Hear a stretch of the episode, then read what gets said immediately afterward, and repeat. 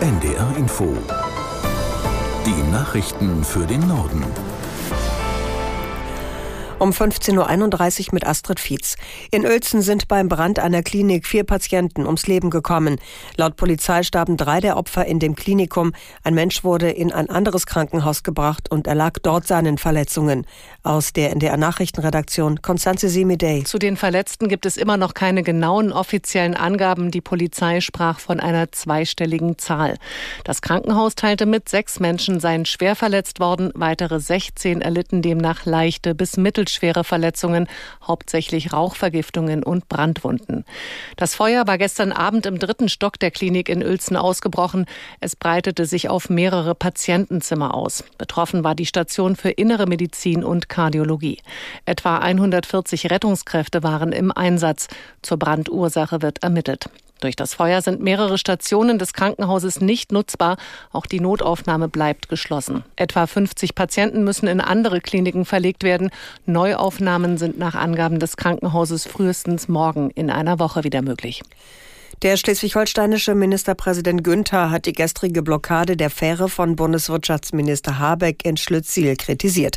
Der CDU-Politiker nannte das Verhalten der Bauern inakzeptabel. Aus Kiel, Anna Grusnick. Er dankte den Polizistinnen und Polizisten für ihren konsequenten Einsatz. Der Präsident des Landesbauernverbandes Lucht distanzierte sich von der gestrigen Aktion und sagte NDR Schleswig-Holstein, das sei keine gute Form des Protestes, er lehne Gewalt ab. Als Bauernverband sei man daran interessiert, friedlich auf die eigenen Anliegen aufmerksam zu machen. Bundeswirtschaftsminister Habeck zeigte sich besorgt über das gesellschaftliche Klima in Deutschland und darüber, dass sich die Stimmung im Land so sehr aufheize. Habeck sagte, er bedauere, dass gestern keine Gesprächssituation mit den Landwirten zustande kommen konnte. In den Hochwassergebieten in Niedersachsen bereiten die Deiche den Behörden zunehmend Sorgen. Die Anlagen sind inzwischen vielerorts aufgeweicht und viele Pegelstände sind weiterhin extrem hoch. Mandy Sarti aus Hannover zu der Frage, ob es Hinweise auf mögliche Deichbrüche gibt. So pauschal lässt sich das nicht beantworten. Das hängt damit zusammen, dass die Deiche und Dämme ganz unterschiedlich aufgebaut sind. Deswegen geht es bei den tausenden Einsatzkräften im Land jetzt auch hauptsächlich darum, die Lage zu beobachten. Mancherorts sickert an den Deichen und Dämmen nämlich schon Wasser durch. Dann wird mit Sandsäcken gegengesteuert, sagt der Landesbrandmeister Rohrberg. Die Helferinnen und Helfer beobachten aber nicht nur Flüsse, sondern auch die Straßen. Denn wenn die durch die Wassermassen unterspült werden, kann es da zum Durchbruch kommen. Heißt also, die Helferinnen und Helfer bleiben weiter im Dauereinsatz. Die Deutsche Bahn hat der Gewerkschaft Deutscher Lokomotivführer GDL Alternativen zu einer 38-Stunden-Woche für Schichtarbeiter angeboten. Die Beschäftigten sollten zwischen unterschiedlichen Arbeitszeitmodellen wählen können, sagte Personalvorstand Seiler der Süddeutschen Zeitung. Sie könnten statt 38 nur noch 35 Stunden arbeiten oder auch 40 Stunden. Wer sich für kürzere Arbeitszeiten entscheidet, müsse Abstriche bei einer tariflich vereinbarten Lohnerhöhung hinnehmen. Die GDL hatte weniger Stunden für Schichtarbeiter bei vollem Lohnausgleich gefordert. Schon jetzt gibt es bei der Bahn verschiedene Arbeitszeitmodelle. Die Beschäftigten können sich bereits zwischen mehr Urlaub, weniger Arbeitstagen oder höheren Gehältern entscheiden. Diese Auswahl soll nach dem neuen Angebot erweitert werden. In Offenburg haben Angehörige und Weggefährten in einem Trauergottesdienst Abschied von Wolfgang Schäuble genommen. Der CDU-Politiker war am zweiten Weihnachtsfeiertag im Alter von 81 Jahren gestorben. Aus Offenburg, Karl-Robert Wolf. Mehrere hundert Menschen wollten sich von Wolfgang Schäuble, der für Offenburg ein halbes Jahrhundert lang im Bundestag saß, verabschieden. Sein Sarg war in eine Bundesflagge gehüllt, Soldaten und Polizisten hielten eine Ehrenwache.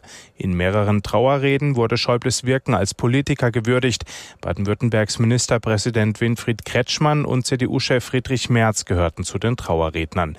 Schäubles Tochter Christine Strobel hielt zum Abschluss eine sehr persönliche Ansprache. Danach endete der Gottesdienst mit dem Weihnachtslied O du Fröhliche. Der Trauerzug zum Friedhof erhielt ein soldatisches Ehrengeleit. Schäuble bekommt als Offenburger Ehrenbürger nun ein Ehrengrab. Der offizielle Staatsakt für den CDU-Politiker findet am 22. Januar in Berlin statt. Die schlechte Versorgung von Kindern im Gazastreifen macht dem UN-Kinderhilfswerk UNICEF zunehmend Sorgen. Mehr als eine Million Kinder ist nach Angaben der Organisation vom Tode bedroht. Aus New York Antje Passenheim. Das Leben der Mädchen und Jungen in der bombardierten Kriegsregion sei gleich dreifach bedroht. Von Hunger, Krankheiten und Bombenangriffen. UNICEF-Chefin Catherine Russell erklärte, Kinder in Gaza gehen durch einen Albtraum, der jeden Tag schlimmer wird. Durch die schlechte hygienische Lage verbreiteten sich Durchfallerkrankungen rasend schnell. Zahlreiche internationale Hilfsorganisationen haben von grausigen Zuständen in den wenigen noch im Gazastreifen arbeitenden Krankenhäusern berichtet. In einer Mitteilung der privaten Hilfsorganisation International Rescue Committee mit Sitz in New York ist die Rede von Verletzungen, die überwiegend durch Explosionen und Splitter verursacht werden. Viele Kinder und Babys würden mit traumatischen Amputationen von Armen und Beinen oder furchtbarsten Verbrennungen im Gesicht eingeliefert. Das waren die Nachrichten.